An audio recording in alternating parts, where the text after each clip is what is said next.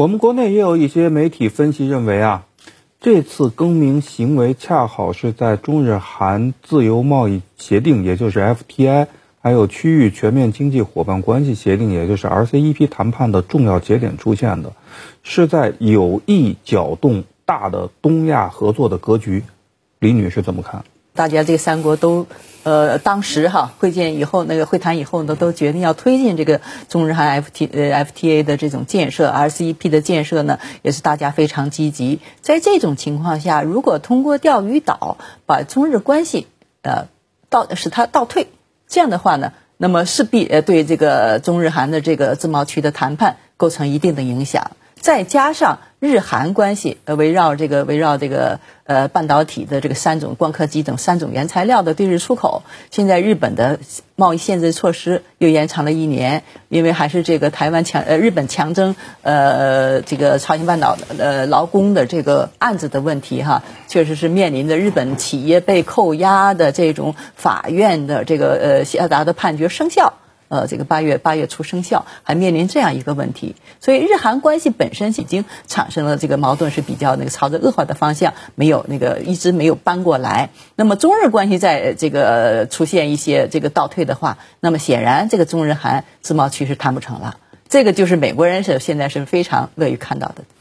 美国在中国周边啊，我们也看到大搞三海联动吧，南海、台海都已经不必说了，做了很多事情。那么东海以往相对来讲是比较平静的，但是可能是不是这个平静也维持不了太久？那么美国是不是也想以钓鱼岛为中心造势做局，以求全面打压遏制中国？玉先生怎么观察？中日岛争啊，它的根本上讲，美国是元凶，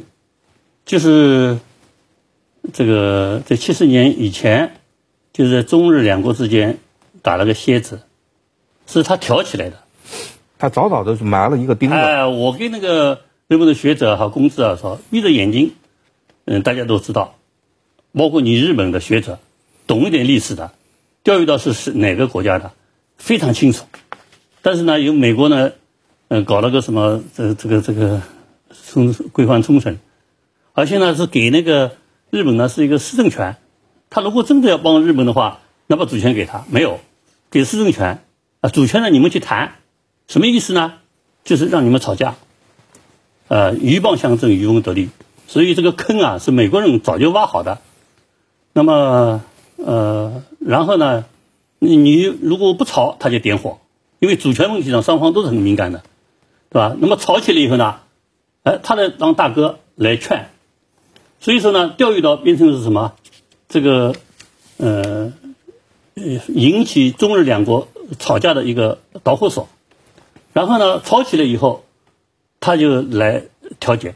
那九七渔船事件嘛，二零一零年的九月七号，日本人抓了我们的渔船闽金鱼五幺七九号，然后要要判那个这个船长张继书的刑。结果九月二十八号，呃，简志仁和前原诚司访问夏威夷的时候，这个希拉里说了放人，就放人了。而且呢，那个钓那个安保条约适用于钓鱼岛。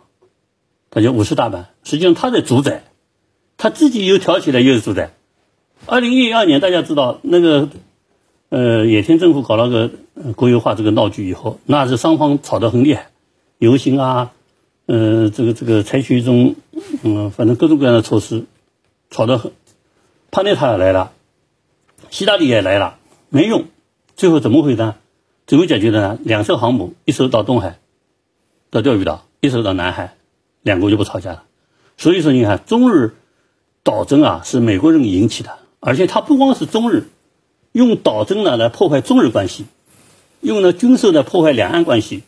南海仲裁案来破坏中非关系，用西沙来破坏中越关系，用萨德来破坏中韩关系，用经济制裁来破坏中朝关系，甚至他还想破坏中俄关系，但是呢。他没没没没有成效，这就是所谓的希拉里说的巧施力，挑拨离间，啊，鹬蚌相争，渔翁得利。所以说，我对美国的呃日本的学者和公知说啊，你们要想清楚，我们小平同志说的各自正义，不是中国人怕你们，而是呢要告诫他们不要上美国人的当，就是这么回事。日前呢，全国人大常委会表决通过了新修订的《人民武装警察法》，那么其中也明确规定，身为武装警察一部分的海警局也适用该法，在战时情况下，海警局的船只可以参与军事作战。那么这对我国维护海洋权益有什么样的重大意义呢？注意啊，第十条啊，刚才它不是参战，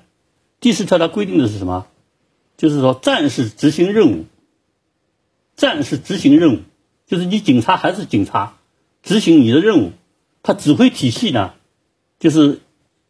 要么就是中央军委直接指挥，要么还是战区指挥，他就明确了战士的执行任务的指挥体系。所以我用八个字来把它概括一下，就是说中中国海警局啊，是军队编制，警察职能，他像民兵一样可以配合海军，但是海警绝对不会代替海军，也没有这个能力去代替海军，这一点很重要的。